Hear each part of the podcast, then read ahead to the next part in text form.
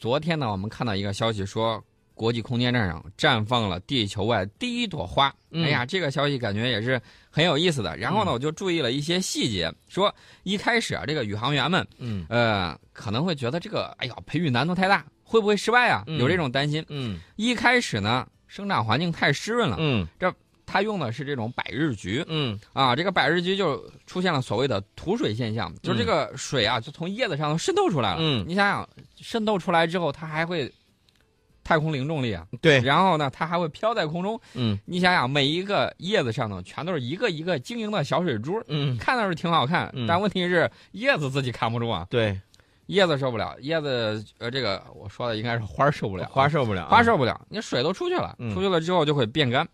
那么为了解决这个问题呢，我觉得宇航员也是费尽了心思啊，嗯，他们就把种植室的风扇风速调大，把这个水给吹干了。大了也不行，你这大了以后呢，那它太干了，那也不行啊太干了。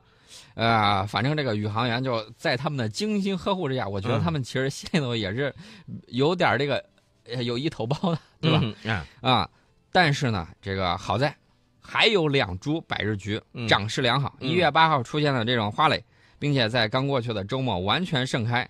当然了，我们也悼念一下嗯。死去的两株百日菊，在哎新年期间死亡了。其实宋老师，你说到这个绿色植物也好，或者这种植物能在太空中这个开放啊、生长啊，我就觉得我以前好像印象当中看过一部这个美国大片儿，当时就是说，因为在这个我们如果人类将来未来能够往更深远的太空去探索的话，时间肯定比较长，对吧？嗯，乘坐的这些这个飞行器啊，时间比较长，包括在这些星球上，如果有如果说有些个星球能够适宜我们去的话，哈，那么咱们眼中如果看不到绿色的话，心里头呢会有一种焦躁的感觉，对吧？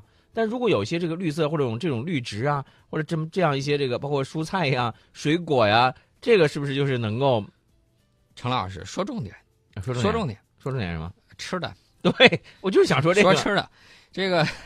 一九九六年的时候，嗯俄罗斯的宇航员呢，在和平号空间站上种植过小麦。嗯二零一四年呢，这个国际空间站也启动了这种蔬菜种植计划。嗯前两批种的全都是生菜，嗯哎，大家就吃火锅的时候，有时候会拿这个生菜包一点东西，哎，嗯吃到嘴里头，这个清脆可口啊。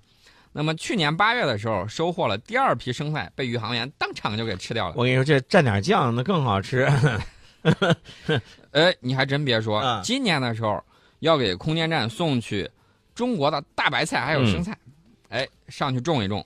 除了这些计划之外，到二零一八年的时候，打算在空间站种什么呢？西红柿。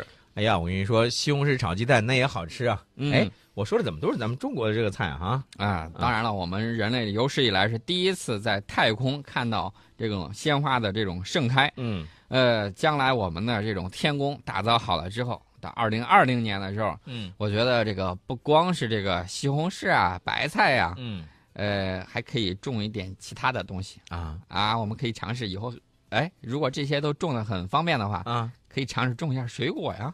啊，水果啊。嗯，那你想在这个太空当中吃到的水果是什么呢？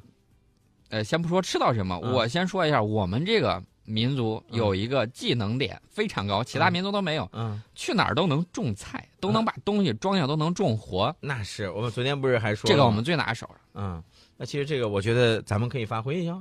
呃，水果的话，我喜欢吃樱桃、猕猴桃、葡萄、西瓜。我发现了，这你说的这个樱桃啊，这些都容易上火，不能多吃，哎，水果嘛，对吧？嗯种的越多越好。多多种点这个西瓜好吃。嗯。嗯，我们再说一下这个，能不能说点别的？你想说什么？这是成功的例子、嗯啊，鲜花盛开，嗯让大家觉得，哎呦，以后太空旅行嗯，不光是寂寞不不嫉妒，呃，不孤独不寂寞，被你嗯带偏了啊。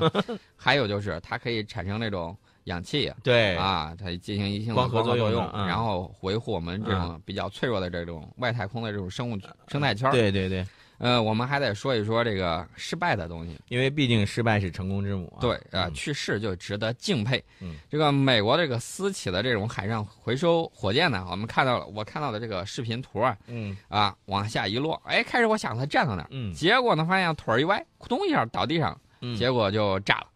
炸了之后，有网友啊就在网上嗯给了奇思妙想，嗯他设计了一个东西，你看他不是往下落吗？嗯落在这个平台上的时候，嗯。同时这个平台四个角儿，嗯。哎，要这个四个角上升什么呢？嗯。上升两排绳索，就嗯。各两排，嗯。成正矩形上去之后，然后两排绳索呢，在这种动力的牵引之下，嗯。正好合成一个井字，嗯。就把这个火箭，嗯。就是顺着它下来的时候，就把它牢牢的就固定住了。嗯。他说这种方法不比你单纯下来更方便吗？对啊。还不会倒。嗯。呃，事故的原因呢，我们也看见了，就是可能说是那个支撑腿儿，嗯支撑腿儿那块儿可能因为这个温度的原因结冰了，还是怎么着，嗯导致它没有完全打开。嗯呃，我觉得只要去试嗯，啊，去尝试，你对刚讲的去尝试啊，将来就有可能成功的那一天。没错。